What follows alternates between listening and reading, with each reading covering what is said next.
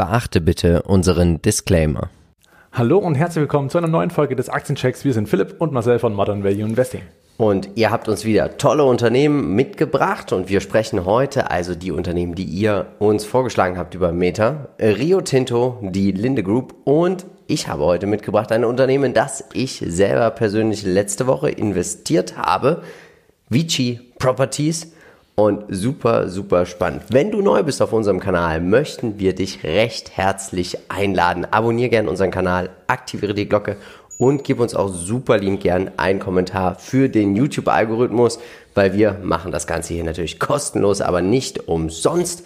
Und jetzt, ganz wichtig, Marcel, das erste Unternehmen, das ist heute mein Unternehmen und VG Properties ist in erster Linie im Besitz und im Erwerb von Glücksspiel, Gewerbe und Unterhaltungseinrichtungen tätig, die Gegenstand langfristiger Triple Net Pachtverträge sind. Und da müssen wir erstmal klären, was bedeutet das eigentlich? Ja. Und das ist eigentlich ziemlich cool, weil du hast ja einfach Casinos zum Beispiel in den USA und diese Casinos, ähm, die brauchen auch mal ein bisschen Geld. Und was machen sie dann? Sie verkaufen ihre Casinos tatsächlich an Vici Properties, um sie dann wieder zu mieten, weil das natürlich Kosten sind und man kriegt natürlich mal relativ flott Geld. Und sie sind ja eine Abspaltung von MGM Entertainment, weil MGM Entertainment auch gedacht hat, Mensch, Covid etc., wir müssen vielleicht mal das retten, was noch zu retten ist, bevor hier die Welt untergeht. Und sie haben den Großteil ihrer Immobilien gebündelt und in VG Properties an die Börse gebracht. Und das richtig coole ist, wenn man sich mal die Webseite anschaut, die packen wir euch auch nochmal in die Show Notes. Da seht ihr eigentlich so das Gefühl, fast der ganze Las Vegas Strip ja VG Properties gehört. Also das Caesars Palace zum Beispiel, also das wohl berühmteste Casino Amerikas. Aber sie haben auch noch Golfplätze in ihrem Resort. Also sie sind sehr fokussiert, aber natürlich haben sie einen großen Vorteil, weil MGM Entertainment hat sie eigentlich faktisch schuldenfrei mit an die Börse gebracht. Das ist doch ziemlich cool. Abbezahlte Immobilien für mein Depot. Welche Investment Cases kannst du dir denn vorstellen? Ja, also ich hoffe, dass es dann auch äh, mit dir übereingeht, die ich jetzt hier mitgebracht habe. Ja, der Normalbetrieb in den Casinos äh, und in den Hotels ist natürlich wichtig, damit eben auch die Miete relativ pünktlich und auch zuverlässig kommt in einer gewissen Höhe und natürlich auch die Rezession, die nebenbei natürlich auch noch ein Vorteil sein könnte für Vici, wenn man darüber nachdenkt, dass natürlich die Leute, wenn sie vielleicht doch irgendwie in ja, soziale Schwierigkeiten kommen, anfangen mit Spielen, was natürlich moralisch sehr verwerflich wäre auf der einen Seite, auf der anderen Seite bist du dann nur der Vermieter. Ja. Ist halt auch nicht ganz so dramatisch. Und ähm, wäre auf jeden Fall kurzfristig eine, naja, ich sag mal, eine These, die für das Geschäftsmodell spricht. Eine Antithese, es ist natürlich insofern anfällig, dass es, äh, ich sag mal, auf solche Sachen wie Covid sehr stark reagiert, weil natürlich dann alles schließt und das kann natürlich auch im nächsten Winter ja. wieder der Fall sein. Also eher auch kurzfristig hier ein äh, Risiko, was mit dabei ist. Und ähm, ich sag mal, in der Konstellation, wie das Unternehmen jetzt so dasteht, ist es noch nicht alt. Das heißt, man hat noch keine Erfahrungswerte, alte Zahlen, worauf man sich verlassen kann, man hat keine Entwicklungstendenzen. Ja. Das alles kann man nur erhoffen und den Analysten folgen. Schauen wir uns an, Sie haben Ihre Dividende erklärt. Aktuell sind wir bei fast 5% Dividendenrendite, Tendenz steigend. Sie zahlen viermal im Jahr. Also für mich ist es auch ein Dividendenwachstumsplay. Das ja. muss man einfach so tatsächlich sagen. Absolut, genau. Schauen wir uns an, mit 98 Prozent verdienen sie einfach natürlich mit den Immobilien und 2 Prozent auch, also sie versuchen auch zu diversifizieren. Golfplätze ist natürlich gut. In der Pandemie kannst du trotzdem alleine Golf spielen, ne? Ja, das stimmt. ist richtig. Äh, witzig auch das Wachstum, gerade in Sachen äh, Golf. Ja, gibt man sich echt Mühe, dass man diversifiziert. Das ist natürlich ja. ein kleiner Teil. Aber klar, die vielen Immobilien machen natürlich dann einen großen Klumpen. Und da äh, ja, viele Immobilien sind, ist es ja absolut in Ordnung. Und natürlich alles in den USA. Schauen wir uns mal den Dividendenscore an. 11 von 15 Punkten, aber ich finde, wir sehen schon das Gap. Das geht schon ziemlich auseinander hier, ne? Mit den 5% Dividendenrendite fast. Und 2017, daraus wären jetzt schon 1700 Dollar geworden, hätte man 1000 Dollar investiert. Durchschnittsperformance 11,85% finde ich für einen Dividendenwert völlig in Ordnung. Absolut. Und da ist auch die Bewertung nicht ganz, äh, ich sag mal, so hoch, wie es vielleicht bei einer ja. anderen REIT oder so der Fall ist. Tatsächlich insgesamt in meinen Augen auch ein sehr solides Investment. Schauen wir uns das Fundamentale an. Hier haben wir mal ein paar Sachen von Seeking Alpha gebündelt. Also ihr seht es hier, die Total Revenues, sie steigen natürlich brutal an, weil sie auch immer mehr und mehr Casinos jetzt übernehmen, Geld bezahlen und dann das einfach wieder weiter vermieten. Die Dividende wird auch schön erhöht, Payout Ratio. Wir haben hier eine REIT, also sie sind verpflichtet, eigentlich 100% ihrer Gewinne auszuschütten. Wichtig ist hier natürlich der FFO, also Funds from Operations, also das ist, was tatsächlich nach Kosten übrig bleibt. Und hier schütten sie 82% aus aktuell, was völlig im Rahmen einer REIT ist. Also überhaupt keine Bedenken habe ich dort. Und was ich einfach richtig cool finde, schau dir mal an die Umsätze. Aktuell rechnet man TTM basiert mit 1,5 Milliarden Dollar Umsatz. Und da kommt dann ein adjustierter Fund from Operations raus von einer Milliarde. Und das ist natürlich enorm. Also ja, das ist eine richtig, richtig schöne Marge.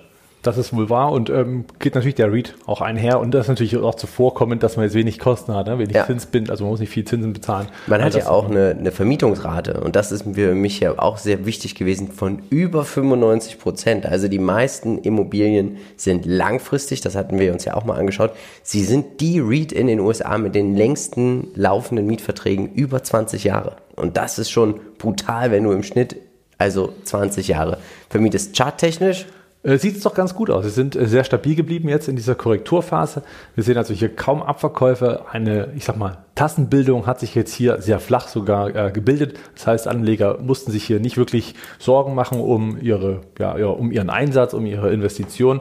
Und na gut, klar, seit Corona ging es natürlich dann rasch nach oben und jetzt ist man hier auf hohem Niveau. Jetzt als nächstes kommt der Ausbruch sehr wahrscheinlich über die äh, 33 Dollar und wenn das geschieht, gibt es ein Kaufsignal und die Rallye kann weitergehen.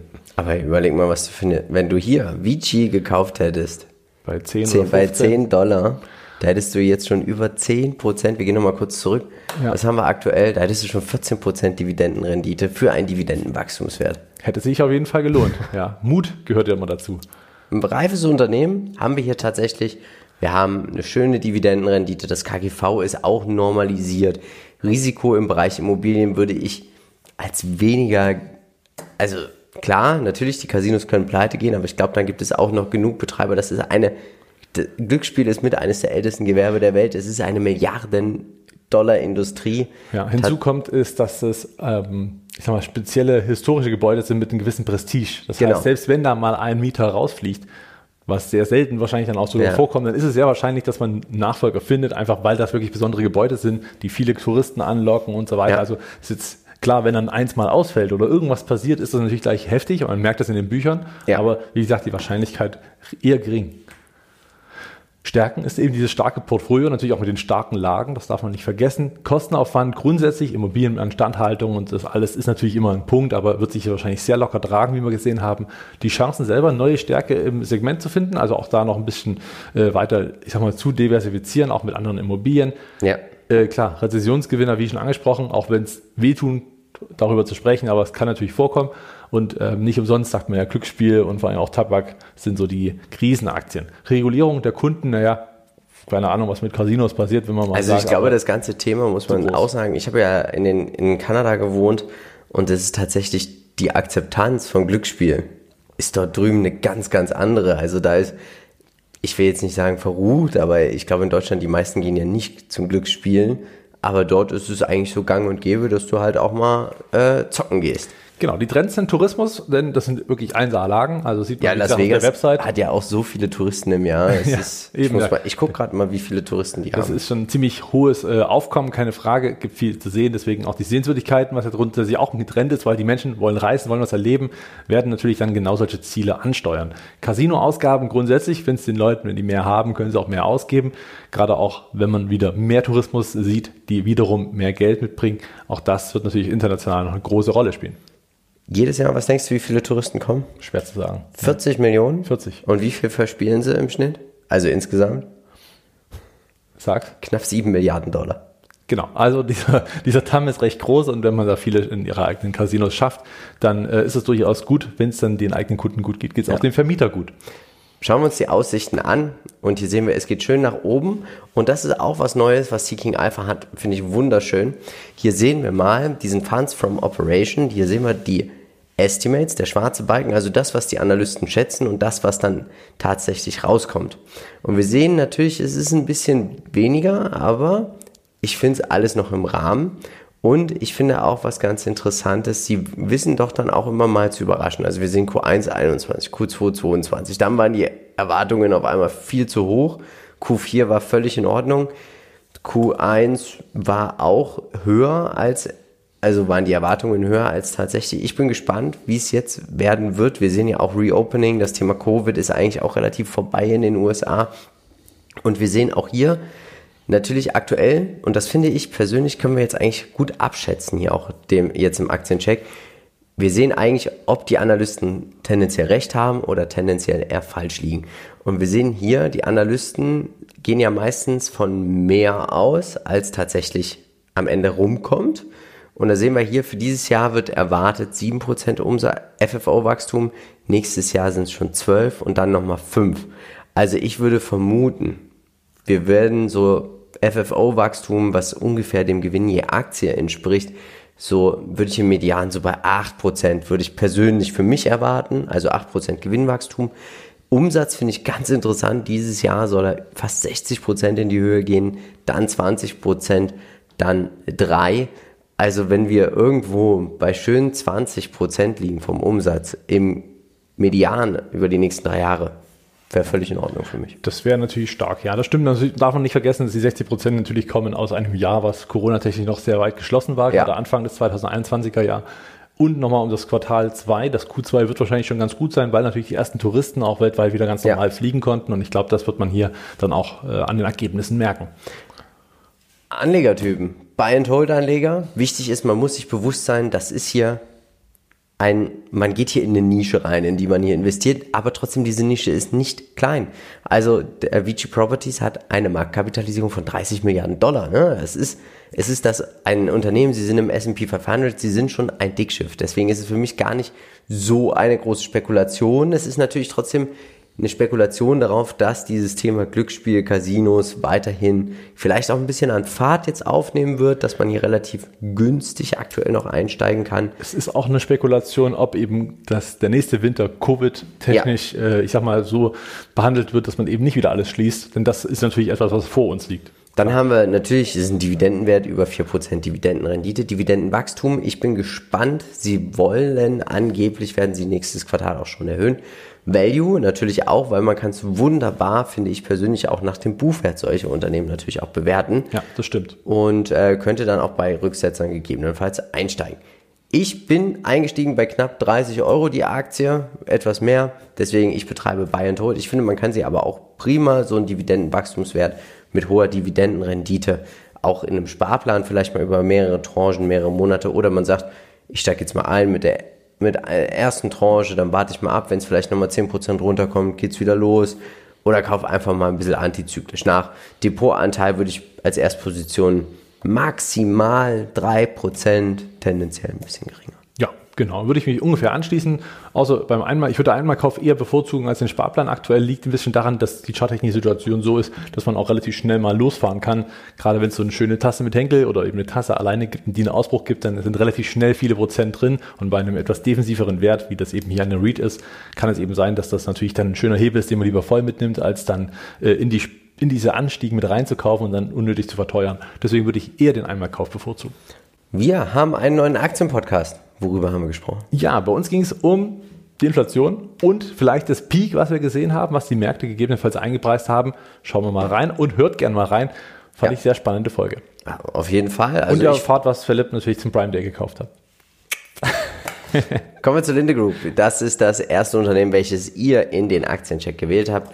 Und sie gehören natürlich, sie sind der Player weltweit für Industriegase. Sie ja. sind der größte. Sie sind für mich auch ein solider Play, wenn man sagt, ich will Wasserstoff spielen, tatsächlich mit Hand und Fuß.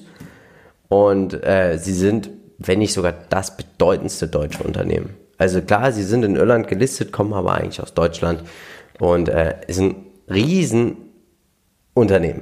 Also es ist gigantisch. Ja, genau. Ne, mit Air Liquid und Linde Group ist natürlich schon der größte Teil des Marktes abgedeckt. Ja.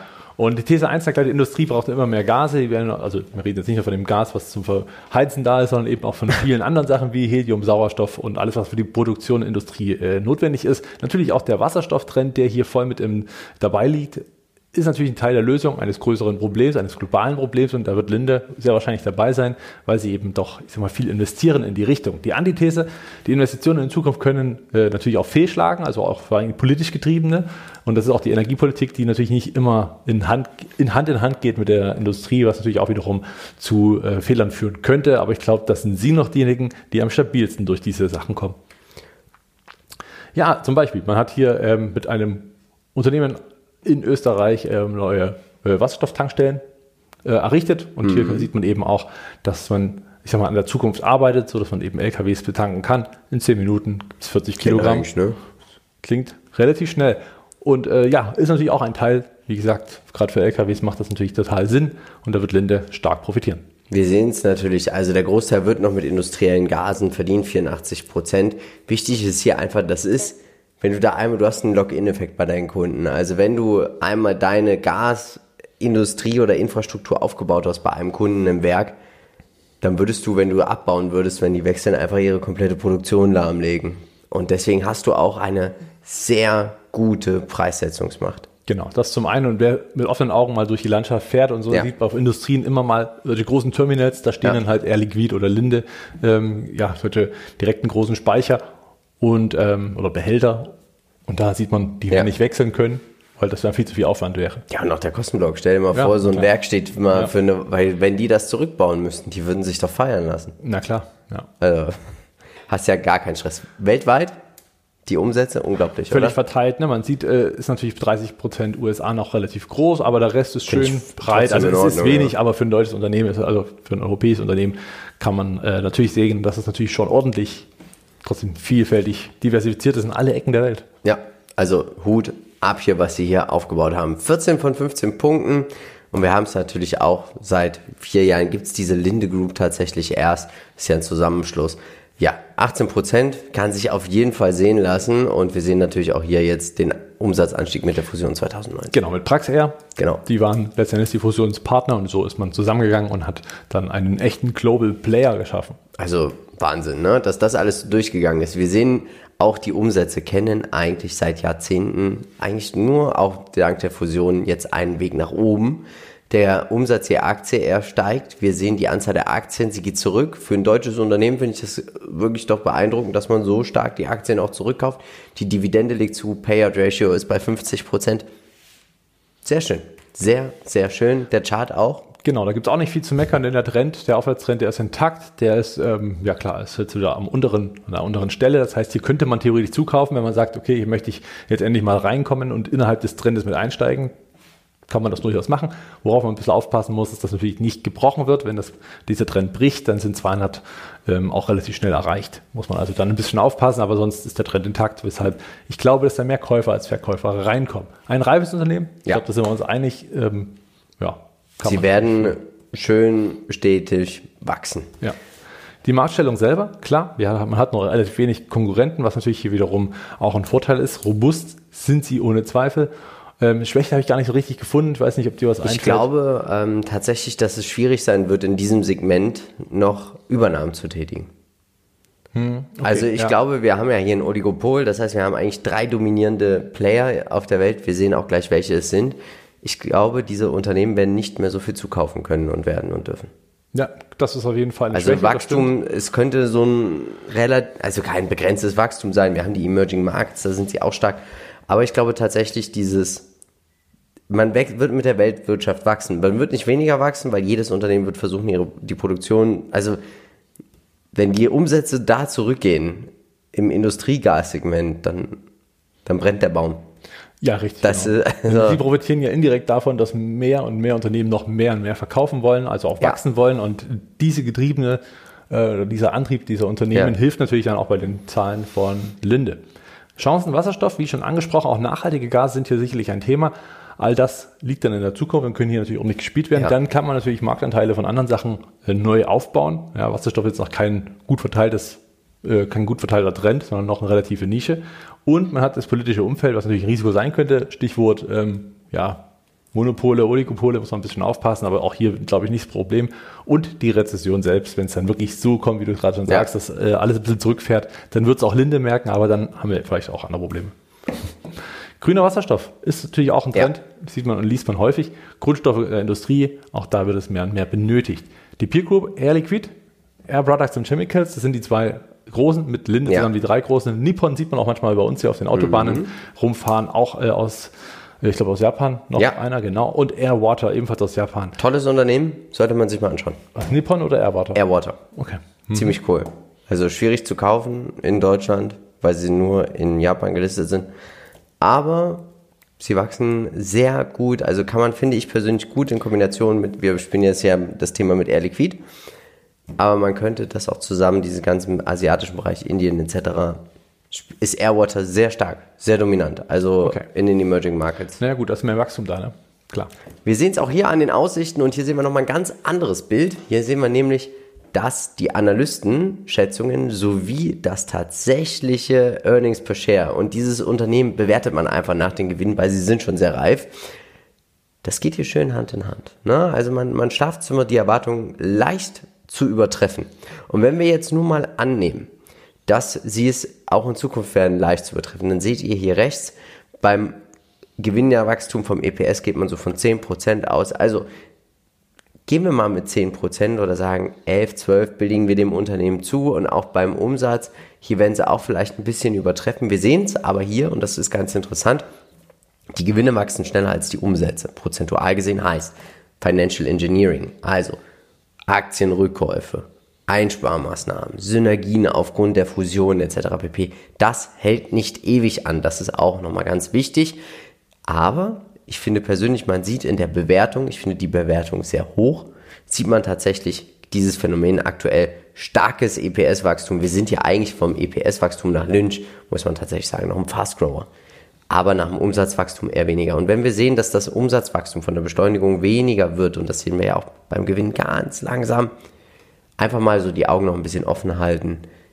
Aber hier ist sehr, sehr schöne Musik drin. Wir sehen es auch hier, Earnings per Share perfekt. Man geht hier Hand in Hand mit den Analysten. Und das sind dann auch so Unternehmen, wo ich tatsächlich auch sage, wir beide sind ja immer ein bisschen zurückhaltender, was Analystenschätzungen angeht.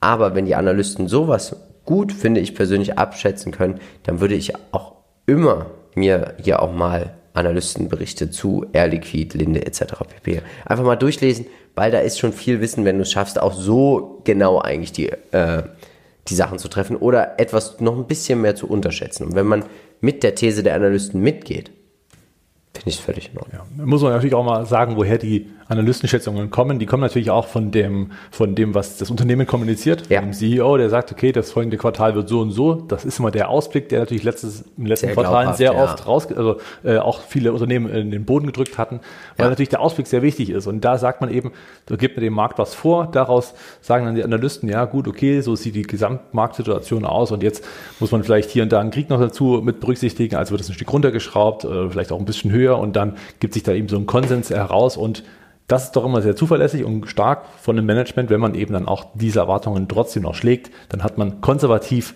den Ausblick gegeben und muss nicht enttäuschen, sondern kann eben hier sogar ein bisschen mehr liefern. Vielleicht können wir ja mal einen Solide. Analysten mal einladen in den Podcast, der uns mal erklärt, wie man so arbeitet. Daily Business würde mich mal interessieren. Wir sind der Meinung, Buy-and-Hold-Anleger und Dividendenwachstumsinvestoren wichtig ist, die Aktie ist in Irland. Also ihr habt hier mit der Quellensteuer eventuell ein Problem. Für mich persönlich ist es kein Kauf. Ich bin bei Air Liquid mit dabei. Ich würde tatsächlich mir noch Air Water mit reinmischen. Ich finde die Bewertung attraktiver, charmanter. Ich finde Air Liquid macht noch ein bisschen mehr für die Aktionäre. Stichwort hier gratis Aktie alle zwei Jahre. Sie kaufen Aktien zurück, geben diese an langfristige Aktionäre. Du bist da ja auch sogar angemeldet. Du kriegst ja eine Bonusdividende, 10% mehr. Und ähm, das finde ich einfach cool.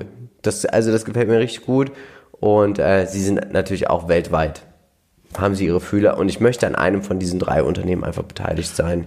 Und da habe ich mich einfach für Elikit, klar, jetzt werden auch einige sagen, Mensch, du hast aber die französische Quellensteuer, Transaktionssteuer, ja, aber diese Gratisaktie, das ist das tatsächlich, was ich, äh, mich hier so reizt. Und ich muss tatsächlich sagen, ich bin, ich habe die Aktie schon sehr lange und das ist jetzt schon das zweite Mal, dass ich eine Gratisaktie kriege. Ja. Ja, klar, so wächst das Coole Ganze Sache. auch und äh, wird ja dann auch nur mehr. Das sind ja, glaube ich, äh, eine pro zehn, oder? Genau, ja, eine also, je zehn. Und ich habe damals zehn Stück gekauft genau, aus dem Grund. Sobald man 20 hat, hat man dann zwei. Richtig? Ja, Richtig. Der Zinseszins knallt dann. Genau, das meine ich damit. Also äh, ich gehe bei Linde voll mit, wenn man sagt Bayern Holz. Hier würde ich sogar sagen, in dieser Branche wäre es trotzdem einfach ein robuster Move zu sagen, ich habe einfach beide von den, äh, ne, und da gehe ich an nichten vorbei.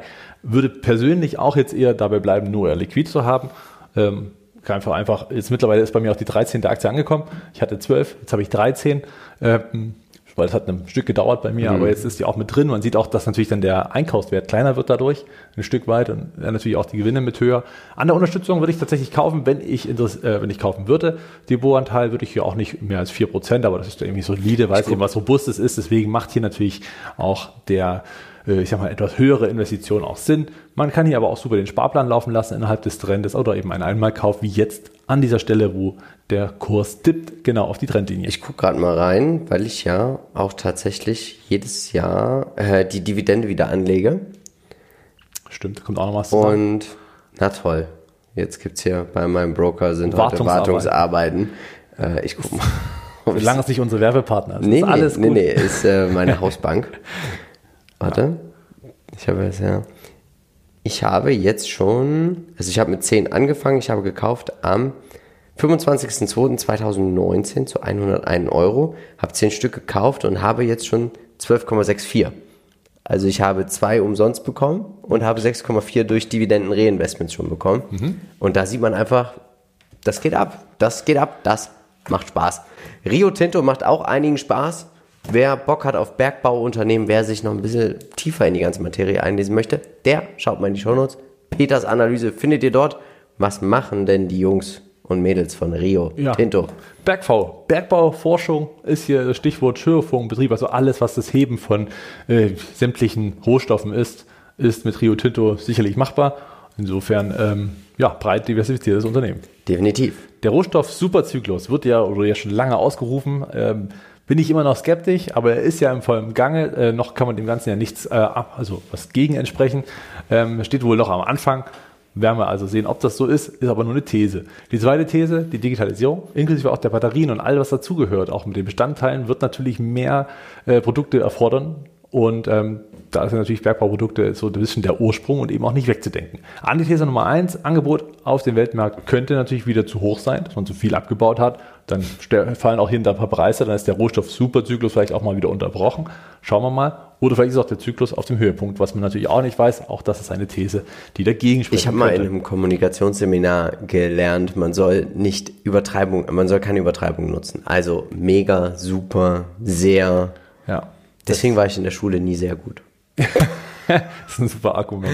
Ähm, ja. Aber hat man doch häufig gelesen, also gerade auch letztes Jahr, ja. als äh, das Aber ich glaube, das ist dann immer zu spät. Bei zyklischen Aktien musst du dich trauen, richtig reinzugehen, wenn es weh tut, was Mr. Buffett ja immer macht. Bei Covid ist er dann auch auf einmal in diese ganzen Ölwerte rein. Hä, was machst du da, Junge? Ich möchte an BASF erinnern, was wir vor wenigen Wochen äh, gesprochen hatten. Die sind ja noch mal ein Stück runtergekommen und sind ja tatsächlich bald bei 35. Ich habe gesagt 35, da könnte man überlegen, Kaufen auf, wir antizyklisch reinzugehen. Würde ich sogar mitgehen, würde ich sagen, okay, noch sind wir bei 42, also abwarten. Glaubst du, wir sehen die 35? Ich glaube. Ich rufe da mal an. an.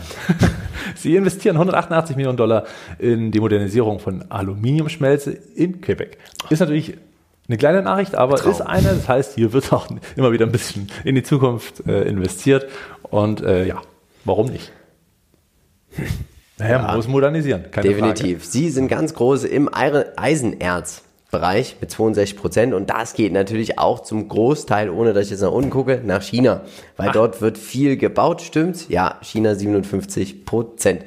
Aluminium 20 Prozent, Kupfer 12,3 und die Mineralstoffe nochmal 10,2. Also hier ist es ein Eisenerzplay. Tatsächlich schon, ja. ja. Hauptsächlich. Genau. Also natürlich hat man auch ein bisschen was anderes, aber hauptsächlich Eisenerz und ja, China ist natürlich insofern cool, weil man hier nicht so allzu das große Risiko hätte von, wenn irgendwelche politischen Probleme sind, finde ich, ist das noch das Geringste, weil man natürlich, sag mal so, infrastrukturtechnisch jetzt nicht allzu ehesten ja. auf dem Schirm hat bei der Regulierung. Deswegen glaube ich, ist das noch am ehesten stabil. 30 Prozent äh, Delta ist natürlich auch ordentlich. Äh, 12,6 Prozent in den USA, Rest Asien mit 10 Prozent ganz ordentlich, beziehungsweise Japan nochmal extra aufgegliedert mit 8 weiteren Prozent ja, schön diversifiziert, so hat man es vorhin schon bei anderen Unternehmen gesehen. Ich finde es zu China-lastig. Ja, aber ich glaube, dass das hier, ich sag mal, mit anderen Ja. Geschäftsmodellen schlimmer wäre oder das Risiko größer ist als gerade so, ich mal, in, in diesem Bereich. Wir sehen, der TraderFox Qualitätsscore steht aktuell bei 14 von 15 Punkten und es ist, ihr seht es hier auch bei den Umsätzen, eine Achterbahnfahrt par excellence. Durchschnittsperformance in den letzten 10 Jahren ohne Dividenden 4,59%. Für mich ist es ein Dividendenwert, den ich äh, versuchen würde immer und wir sehen es aber trotzdem beim Kurs, du kannst da immer mal am Tief rein. Na, oder? Also wenn rein, dann im Tief. Bitte Ja. nicht im Hoch. Nee. Da haben wir jetzt tatsächlich auch im Hoch schon mal, also wir hatten ja Rio Tinto vor einigen Wochen und ich glaube auch Anfang des Jahres Mhm. schon mal im Aktiencheck und da war es tatsächlich auch auf dem Hoch und da haben wir noch gesagt gehabt, nein, steig nicht ein, wir sind hier auf einem Hoch, es macht keinen Sinn. Die Aktie kommt wieder runter. Wir sehen es auch hier bei den Umsätzen dieser Achterbahnfahrt. Up and down, up and down. Wir haben sogar hier mal Jahre, wo Verluste geschrieben werden. Die Anzahl der Aktien würde ich mir stärkere, aggressivere Rückkäufe wünschen. Ich finde tatsächlich auch, sie sind da sehr rigoros, was Dividenden angeht. Also sie schütten mal viel aus, mal wenig. Aber so 50 bis 70 Prozent maximal. Ne? Und was ich auch mal mitgebracht habe, ist der, der, der, der tatsächlich Buchwert. Und da wünschen wir uns eigentlich bei Zyklikern, dass die langfristig steigen. Und auch hier, finde ich, haben wir eine zu große Schwankung. Ich finde, was sie gut machen, ist, dass sie die Verschuldung ordentlich abbauen. Das sehen wir beim Total Debt, 26 Milliarden 2012, jetzt sind wir noch bei 13,5. Die Zinsaufwendungen sind, haben sich aber nicht halbiert, muss man tatsächlich sagen. 280 Millionen hat man 2012 noch bezahlt. Jetzt sind es 178 Millionen, auch mit steigenden Zinsen. Naja, Könnte dann natürlich ein, würde ich mir nochmal alles so ein bisschen angucken. ja sicher, also ist natürlich von der, können wir ganz kurz gucken. ist natürlich von mal absoluten. Werten her jetzt nicht allzu dramatisch, ne? das kann man sich natürlich locker leisten, aber man sieht natürlich trotzdem eine Tendenz. Und ähm, faszinierend natürlich auch, dass man die Dividende auch einfach mal, wenn es denn sein muss, auch mal richtig runterhaut. Also einfach nicht Also- steigert oder einfach mal komplett, äh, ja, sag mal, auf ein paar wenige Dollar je Aktie runterschraubt. Deswegen sollte man sich von den 11 Prozent, die gibt's nicht jedes Jahr, darf man auch nicht vergessen, Ja. ähm, nicht blenden lassen, definitiv. Also aktuell zahlen sie 1,3% Zinsen auf ihr Fremdkapital und natürlich sind gerade die Earnings brutal gut mit, du schmeißt oben 63 Milliarden rein und unten kommen fast 30 Milliarden raus. Das ist richtig, genau. Das macht es natürlich recht stabil und sehr, sehr stark. Aber wie gesagt, das kann natürlich auch jetzt erstmal wieder da die nächsten Jahre wieder ein Stück weit runtergehen. Das wird sich eben zeigen. Ja, du siehst es ja hier zum Beispiel 2019. Da hatten wir ein Earnings from all continuing operations, also von fortlaufenden. Da hat man noch 7 Milliarden eingenommen und hatte aber Zinsaufwendungen von 550 Millionen. Ne? Und wenn wir das mal durchrechnen kurz, 500, also 550 Millionen durch 6, 9, 7, 2, da bist du schon mal bei 7,8% Zinsen, die du zahlst auf dein Fremdkapital. Ja. Das ist nochmal, oder wenn du Verlustjahre schreibst, musst du trotzdem weiter bezahlen. Charttechnisch, up and down. Akt- Ja, das schon, aber innerhalb eines Aufwärtstrendes. Das kann man hier zumindest, äh, ich sag mal, seit 2017. Ist das der Superzyklus? Ja, ne? also es ist schon immerhin die richtige Richtung. Ja. Es gibt noch einen Aufwärtstrend, das kann man bei vielen Aktien aktuell ja nicht sagen. Es ist natürlich ein sehr schwerwiegender und man geht natürlich nicht im Hoch rein. Das heißt, jetzt ist man gerade unten auf diesem Abwärts, also auf diesem Aufwärtstrend unten angekommen. Ähnlich wie bei Linde gerade eben. Nur möglich könnte man hier sogar mal antizyklisch einen Einstieg wagen. Vorausgesetzt, dass immerhin noch Wachstum da ist und eben das nicht äh, einfällt und wir dann erstmal wieder Kurse Richtung 30 sehen, was durchaus auch hier denkbar ist. Ja. Vom Lebenszyklus. Wir haben ja ein reifes Unternehmen, aber natürlich auch immer, sie kämpfen auch mit dem Abschwung, natürlich mit dem Rohstoffabschwung, also so dazwischen. Ja, je nach Phase, ne? Also geht es mal schnell in den Abschwung, dann wachsen sie wieder stärker, dann, also das, das schiebt sich immer so ein bisschen um die Mitte herum, nach rechts oder links, je nachdem. Und deswegen kann man dann dementsprechend auch dann die Bewertungskennzahlen nutzen. Man hat hier einen riesen Einfluss, man hat eine große Größe, man ist mit äh, Rio Tinto natürlich auf jeden Fall mit einem der globalen Player in diesem Bereich Ja. tätig. Es ist eine Diversifikation da, die ich absolut okay finde äh, für die Branche. Es ist ein Zykliker, das ist für mich immer eine Schwäche, weil man natürlich auch damit rechnet, Ja, du musst immer dabei bleiben. Du musst immer dabei bleiben. Das, Das- ist nichts, was man blind kaufen lässt, äh, kann. Und ich meine, klar, Also du könnte kannst auch Daimler blind kaufen und liegen lassen.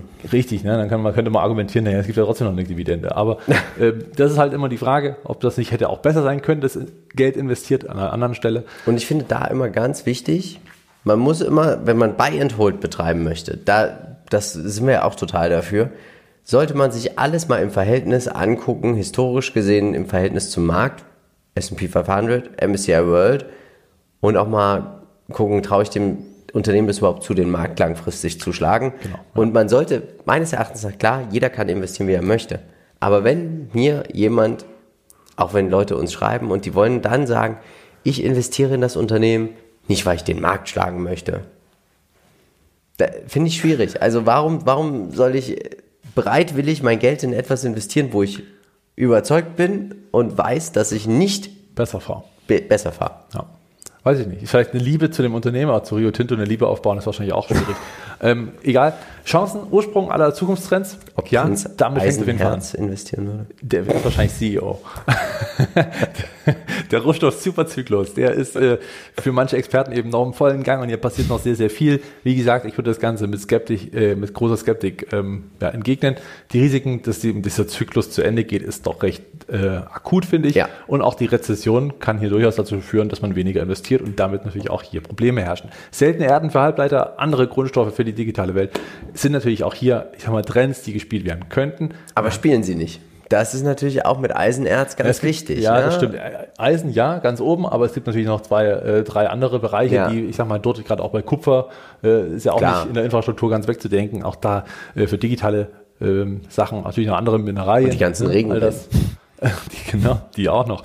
Die ähm, ja, äh, Peer Group haben wir natürlich BHP Group, Glencore, Anglo American und natürlich noch weitere. Das sind so die größten, würde ich sagen. Ja, ich weiß nicht, ob ich das vergessen habe, ad hoc.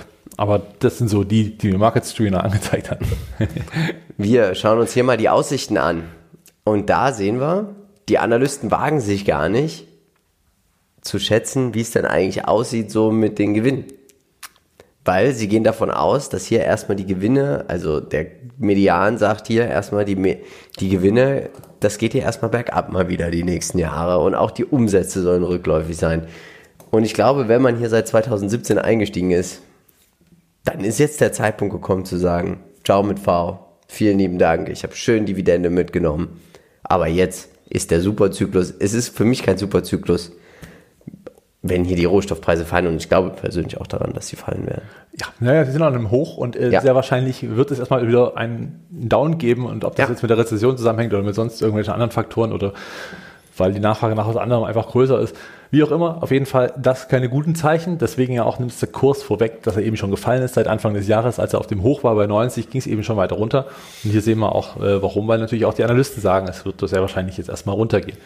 Grundsätzlich bin ich dafür, also and Hold äh, kann ich jeden verstehen. Will ich, also für mich jetzt kein and Hold direkt, aber ich kann jeden verstehen, der sagt so, ja, die, große Dividende und äh, am Ende ist die Richtung erstmal richtig. Dem gibt es ja nur erstmal recht zu halten. Es ist halt erstmal so. Für mich selber wäre es jetzt kein and Hold. Trading kann man hier wunderbar machen, gerade wenn man sagt, ich gehe unten rein.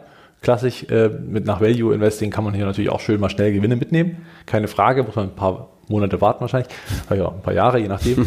Äh, Eine Spekulation ist es auf dem Moment sowieso, Rohstoffzyklus, ja oder nein. Dividenden Und man gibt's. sollte sich, finde ich auch, Entschuldigung, dass ich dich unterbreche, Ja. aber man sollte sich auch mit dem Eisenerzmarkt auseinandersetzen. Das wäre auch nicht ganz schlecht bei 60% Anteil. Ja. Dividendenwachstum, zumindest bis zu dem Punkt, dass es so weit hoch ging. Das kann man jetzt natürlich belegen an den Dividenden, die gezahlt waren, mal abgesehen von dem, von dem einen Jahr, wo es runterging. Aber sobald das kippt und das Ganze auch wieder nach unten fällt, kann auch hier schnell mal das Kreuz äh, zu viel gewesen sein, weil man eben sagt, okay, man muss jetzt auch wieder hier kürzen. Also bitte, jeder, der hier investiert, der sollte sich überlegen, was er mit den Dividenden macht. Genau. Und vielleicht sind nicht bei Rio Tinto investieren. Das stimmt, das würde ich auf gar keinen Fall machen. Gerade bei einem Zykliker macht es Sinn, die Dividenden direkt in was anderes äh, Weniger zu investieren, was ja. im Prinzip robust oder äh, überhaupt nicht zyklisch ist. Ja, genau. Oh, ich habe keinen Kauf angeklickt, das ist es mir noch nicht mal wert. also nein, Ist ein harter- hartes Urteil. Ja, schreibt uns super gerne eure Meinung zu Rio Tinto in die Kommentare. Wir wollen ja hier auch ein bisschen provozieren. Für, für mich, ich bin raus. Bei Buy and Hold, wie gesagt, habe ich äh, vorhin schon gesagt, kann ich verstehen, weil viele natürlich auch, ich sag mal, damit, wenn die die schon 15, 20 Jahre im Depot haben, dann werden die das natürlich irgendwo auch, ich sag mal, gut finden, weil damals gab es wirklich andere Ja. Werte. Da ist ein Zinseszinseffekt ganz anders da, auch der Kurs steht höher. Das darf man nicht vergleichen. Es geht um den jetzigen Einstieg, da würde ich sagen, nein, ich würde sogar, wie du schon gesagt hast, Gewinne noch mitnehmen, solange dieser Trend noch nicht gebrochen ist, der dann wiederum dazu führt, dass noch deutlich tiefere Kurse kommen, wo man ohnehin wieder einsteigen könnte, wenn man eben im starken Tief zukauft, wie man es bei Zyklika immer machen würden. Also, wenn ein echtes Tief Aber das gebildet musst du ist, dich auch trauen. ja, aber ein echtes ich- Tief, also ich jetzt wie sage, bei das- BASF bei 35, 32 Ja, Euro wer, kommt, wer redet jetzt von. BASF? Ja, ja, genau. Ja, ja, richtig, also ja. schreibt uns Das mal in die Kommentare, wer, wer, wer kauft jetzt BASF? Genau, ja. Das trauen sich die wenigsten. Die wenigsten ich würde jetzt auch da gerade nicht so rein. Einfach mal so. Also eine große Position im Depot mal kurz aufbauen. Nee, nee, da, Schwierig. Ist, stimmt. Da muss man halt zügig einfach Man gerne muss mal es ins lieben Depot und leben reinlegen und bereit sein, auch tatsächlich die Schlaftablette zu nehmen. und den Ausstieg zu finden. ja, und du musst rechtzeitig wieder Wenn du aufwachen. merkst, dass langsam der Rohstoff-Superzyklus ausgerufen wird, dann sollte man eigentlich schon Ja. Kommen wir zu Meta oder wie die Amerikaner sagen, Meta. Meta. Sie sind auf soziale Online-Netzwerkdienste spezialisiert und sie spezialisieren sich gerade neu und erfinden sich gerade auch neu, finde ich persönlich. Und das finde ich ist ein Wagnis, finde ich aber hervorragend, dass man so bereit ist, den Weg zu gehen. Finde ich aber alles sehr, sehr interessant, super spannend. Ich bin nicht investiert, du bist auch nicht mehr investiert. Ähm, finde ich sehr spannend, weil ich finde eigentlich dieser Werk, dieser, dieser Werdegang von so digitalen Marketing, Online-Marketing, Advertising, ich finde den eigentlich sehr, sehr interessant und ich glaube, den hätte man auch stark noch ausbauen können mit verschiedenen Übernahmen vielleicht. Aber sie wollen sich ja so ein bisschen mit der Metaverse auch so teilweise komplett neu erfinden. Wir haben die Woche drüber geredet, als wir telefoniert haben. Persönlich sage ich jetzt aktuell noch, ich kann es mir noch gar nicht vorstellen jetzt hier, aber vielleicht sitzen wir auch irgendwann im Metaverse und machen einen Podcast oder einen Aktiencheck. Ja, haben vielleicht, vielleicht unsere Community direkt vor uns. Wer ja, weiß das Vielleicht, ja. Hallo. schon. Du da, bitte, sag deine Frage. Und du bitte auch, weiß man nicht. Ne? Kann natürlich alles so in etwa kommen. Und äh, ist natürlich eine andere Art von Kommunikation, die Metaverse. Es wird eben sehr spannend. Irgendwann haben wir auch mal gesagt, wir brauchen kein Handy zum Tippen. Es reicht auch, wenn wir telefonieren und SMS schreiben. Mittlerweile hat jeder ein Smartphone und äh, nimmt es als tägliches Tool mit. Insofern, wer weiß, was die Zukunft bringt. Ja, also, aber ich finde es hochinteressant, dass sie diesen Weg so für sich eingeschlagen haben. Genau. These 1. Werbe- und Anzeigekunden werden natürlich wieder zurückkommen und äh, im Wettbewerb um ihre eigenen Kunden natürlich auch mehr ausgeben. Also sprich, der Werbemarkt ist nicht tot. Er hat jetzt gerade eine kleine Flaute, wird natürlich in Rezessionsängsten auch noch ein bisschen mehr abschauen können. Aber in wirklich normalen, ordentlichen äh, Märkten, wenn alles ganz normal funktioniert und läuft, dann ähm, wird hier die Nachfrage weiter steigen. Und deswegen bin ich da so das erste Mal auch, ähm, das, weil du gerade gesagt hast, man hätte sich noch weiter ausbauen können. Das werden die auch weitermachen. Ich glaube nicht, dass sie darauf verzichten werden. Die Metaverse wird tatsächlich eben von Meta äh, bestimmt. Das ist eine zweite These. Wenn die eintritt, ist das natürlich ein Riesenmarkt. Wenn man das irgendwie nicht so richtig hinbekommt, weil andere vielleicht schneller, besser oder wie auch immer äh, ja, den Markt übernehmen, dann wird das natürlich hier auch schwierig.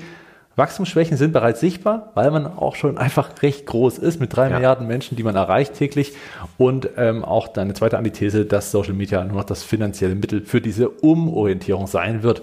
Das heißt, mir wäre dies lieber, um der Antithese gleich mal entgegenzuwirken, wenn man beides, also Metaverse aufbaut ja. und Social Media mit den Werbezwecken natürlich noch viel weiter, ich sag mal, effizienter aufbaut und da mehr Möglichkeiten findet. Genau, dann äh, jetzt eigentlich erst kürzlich eine Nachricht, die äh, ja. eigentlich sogar ziemlich erschreckend ist, so aus unserer Vorstellung von Arbeitgebertum und Arbeitnehmertum. Ähm, ja, man soll, und das fordert hier der Vizepräsident für Remote Presence, Saba, ist äh, auch ein Manager, der fordert wiederum von seinen Managern, seinen Mitarbeitern, dass man schlechte Performer, ja, ich sag mal, ausfindig macht in seinem Team und sagt, so, wer nicht liefert, der soll bitte, ja, man soll sagen, ist das Manager, der liefert oder ist das jemand, der so ein bisschen dahin dümpelt, damit man eben sagen kann, wen man entlässt. Das ist jetzt sozial, aus sozialer Sicht recht kritisch zu sehen. Kann man verstehen, wenn da der eine oder andere Das ist sagt, doch so, eigentlich Gott, gang und gäbe in normalen Unternehmen. Also in jedem Unternehmen. Das stimmt. Es ist äh, gang Man sollte gäbe, sowas nicht kommunizieren. Man hetzt natürlich nicht die, das Personal auf, um andere wiederum zu, anzuzeigen, dass sie äh, vielleicht Ah, nicht so guten wir Job machen. Betriebsräte in Deutschland. Nein, Spaß. Ja, nee, aber ich meine, das ist natürlich dann schon ein bisschen kritisch. Ne? Ähm, Das kann man A intern lösen und nicht mit einer Mail, die ja dann relativ schnell rausgeht und B, macht, ja, man macht das schon. Ich glaube, auch in jedem Unternehmen macht man das, wenn man wirklich schlechte Performer irgendwann rausschmeißt. Aber wenn man dann auch noch den Mitarbeitern aufruft zu sagen, sagt mir doch mal, wer hier schlecht arbeitet, dann ist das schon ziemlich schwierig. Erinnert mich so ein bisschen an die DDR.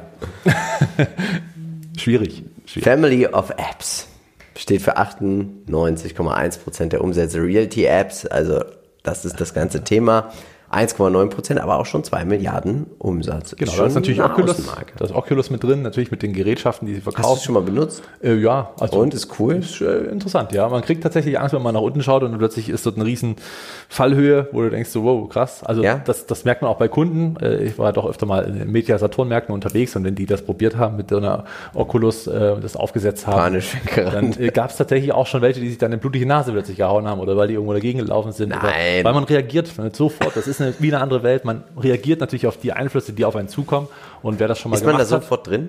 ja, du setzt es auf und dann siehst du ja, du reagierst Aber ja du auf bist du, alles. also dein Gehirn geht das dann in diesen Modus. Ja, Das fühlt sich an, als wärst du wirklich dort, weil du einfach all das natürlich aufgebaut hast in der 360 Grad. Es ist sehr echt, es ist authentisch ähm, und du bist plötzlich in einer anderen Welt und siehst natürlich gewisse Höhen, Tiefen. Wenn auf dich zukommt, wirst du anfangen, dich natürlich zu ducken, weil das einfach ganz normaler Reflex deines Lebens ist.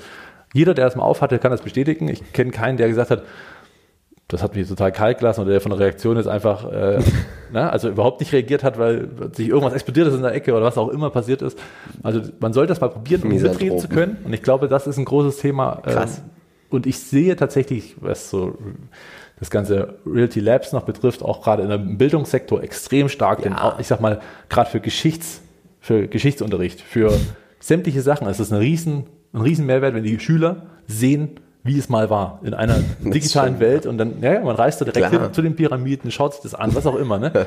Naja, du lachst aber. Ja, ist, nee, es- also ich hätte viel ist mehr krass, gemerkt ja. an Fakten, äh, wenn ich das so gehabt hätte, als dieses äh, lächerliche runtergeschreibe und alles aufschreiben in Hefter schreiben, wie es vielleicht auch jetzt noch teilweise der Fall ist und Ja, dann äh, klar. auswendig lernen. So ist das Ganze greifbar und das zählt wahrscheinlich auch für viele andere Welten und andere äh, Fächer, die da noch Spielerisch diese Bildung.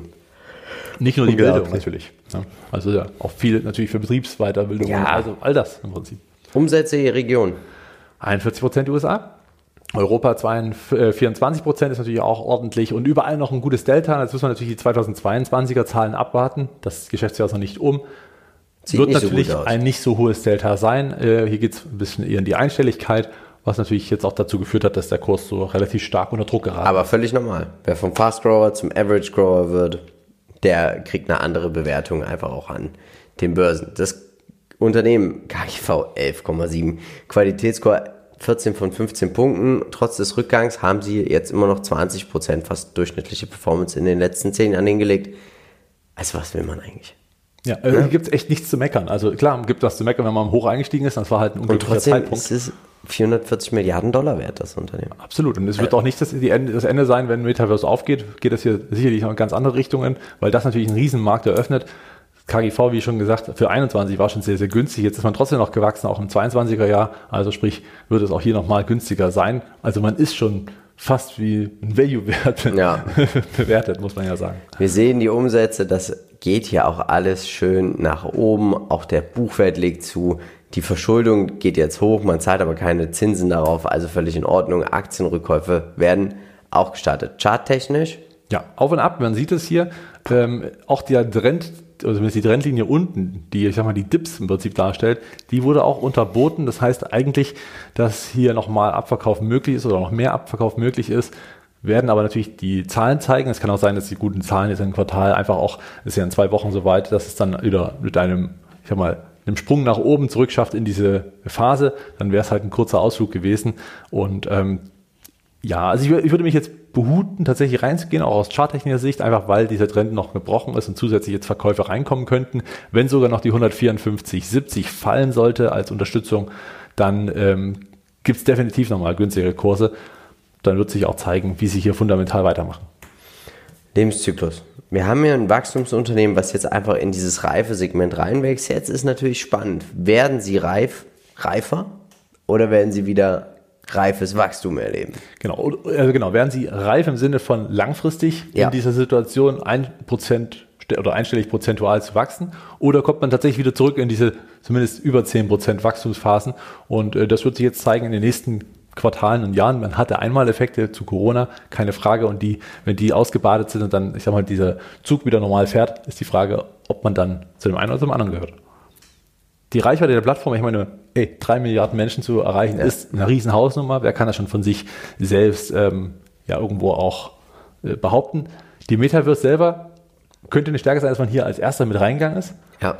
Ist auch gleichzeitig natürlich die Riesenchance, auch das Ads-Geschäft weiter auszubauen. Das ist noch lange nicht am, äh, an den Grenzen. Wenn man drei Milliarden Menschen erreicht, wird kein Kunde darauf verzichten. Das ist einfach ein Fakt, weil man natürlich die Kunden vor sich hat. Man kann die ganz klar, ähm, ich sag mal, auch in die jeweilige Richtung ziehen. Und wenn von den drei Milliarden natürlich auch einige Fake-Accounts da sind, was natürlich eine Schwäche ist, und äh, wenn man das mal offenlegt, wäre das natürlich mal interessant, was am Ende da dahinter steckt. Aber selbst wenn man nur 2,5 Milliarden Menschen erreicht, wäre das immer noch ein ziemlich gute Chance fürs Ads-Geschäft, das darf man ja nicht vergessen.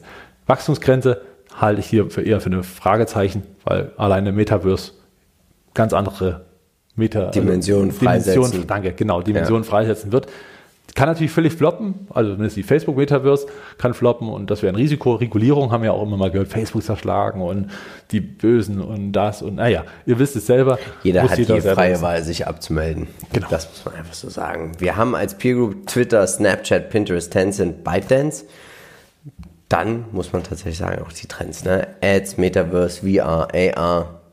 Das wird eine spannende Geschichte. Ich denke, ich bin auch gespannt. Ich vermag im Moment noch nicht zu sagen, wer sich hier durchsetzen wird mit der Metaverse. Ja, das ist schwer zu sagen. Ich glaube, die zwei, die wirklich ganz vorne mit dabei sind, und das wäre vielleicht noch für einen Fall für die Peer Group, ist Roblox, ja. die sehr, sehr stark aufgestellt sind in dem Thema. Alternativ kann man auch sagen, wenn ich mich gar nicht für die beiden entscheiden möchte, weil ich eh nicht weiß, wer gewinnt, kann man natürlich auch die ganzen ähm, 3D-Software-Anbieter ähm, ja. nutzen. Von Unity über Autodesk, ähm, natürlich auch Adobe, die auch Programme ja. haben dafür, oder eben Ansys. All die sind natürlich dann jetzt mal für die Infrastruktur interessant. Wir sehen es auch hier, Analysten rechnen damit, dass dieses Jahr der Gewinn leicht, oder was heißt leicht 15% zurückgehen soll. Das finde ich schon relativ viel. Aber ab 2023 soll es dann endlich abgehen. Ich bin gespannt. Ja, ich also bin gespannt. Ich finde es ganz interessant. Sie schaffen es regelmäßig eigentlich die Analystenerwartungen zu schlagen. Ich bin auch gespannt, wie es jetzt, nachdem sie jetzt aktuell erstmal vielleicht auch nur temporär ein Average Grower sind, wie die Analysten es da sehen werden, ob sie sich verkalkuliert haben oder nicht. Allen Aktionären natürlich drücken wir, wie immer, aus Solidarität die Daumen. Eine, also klar, man kann dieses Minus erklären. Das wurde von Facebook selbst erklärt, weshalb natürlich hier die Erwartung sehr, man hat sehr viel Investitionen in die Metaverse selber und natürlich jetzt, ich sag mal, eher ein schwaches Jahr. Aber ich glaube, die PS entstehen hier natürlich, wenn es wirklich darauf zurückkommt, dass man so wächst, wie es hier die Analysten für 2023 und 2024 ähm, erstmal mit vorgeben. Wenn das so eintritt, glaube ich, ist der Kurs relativ schnell sehr weit, ja. weit oben bei der Bewertung, die aktuell liegt. Ich bin der Meinung, es ist eine Spekulation darauf, weil sie auch viel jetzt auf die Metaverse setzen, dass das auch klappt. Ja, Und wenn es klappt, ist hier eine, könnte es das wertvollste Unternehmen der Welt werden. Ja, bin ich auch der Meinung. Also die Spekulation ist demzufolge auf jeden Fall mit dabei. Beinhold hätte sich gelohnt. Was soll man dagegen sagen? Es ist absolut okay. Ja. Und ähm, ja, auf dem Niveau muss man sagen, also im Verkaufen auch schon eher Quatsch. High Growth in Klammern, weil man aktuell gerade etwas weniger wächst. Für mich ist es aktuell kein Kauf. Ich möchte nicht spekulieren, kann aber jeden verstehen, der sagt, ich will das hier mitspielen. Ja, auf dem jetzigen Zeitpunkt muss man ja auch mal sagen. Also ich bin noch bei, für diejenigen, die investiert sind, verkaufen würde ich tatsächlich nicht mehr. Es ja. ist viel zu gering bewertet, es ist viel zu weit gefallen, um dass es jetzt noch so viel mehr fallen könnte. Ich glaube, das Schlimmste haben wir schon gesehen. Es ist ein schwaches Jahr eingepreist, wahrscheinlich auch ein Katastrophenjahr. So schlimm wird es am Ende vielleicht gar nicht sein bei Facebook. Der Trendkanal selber, den würde ich wieder zurückerobert sehen wollen, bevor ich hier Buy and Hold ankreuzen würde. Einfach weil, äh, klar, es ist dann zwar teurer, der Preis, aber der Trend ist zumindest wieder erreicht und man hat zumindest dann den Abverkauf verhindert. Deswegen würde ich hier auch keinen Sparplan unbedingt nutzen, sondern eher einen Einmalkauf und würde auch den Depotanteil aufgrund der Spekulation nicht über 2% nehmen. So, jetzt ist die Frage, wer darf es als nächstes sein? Kommt gerne in unsere Facebook-Gruppe und stimmen mit ab oder folge uns auch auf Instagram. Schreib uns da sehr, sehr gerne eine Nachricht. So, jetzt gibt es nochmal den letzten Aktienpodcast sowie den letzten Aktiencheck. Genau, ich bin dann gleich mal weg Richtung Tomorrowland. Viel Spaß. Ja, ich schicke liebe Grüße aus Belgien, wenn es dann soweit ist. Könnt ihr auf YouTube gucken, ob ihr Marcel findet. Genau, ich winke. und dann bleibt uns eigentlich nur noch eins zu sagen. Wir von Modern Value Investing sind überzeugt, es gibt immer irgendwo einen Bullenmarkt. Natürlich werden wir versuchen, diesen zu finden, um dann auch in diesen zu investieren. Also, tut uns einen Gefallen und bleibt dabei bei Modern Value Investing. Ciao. Ciao.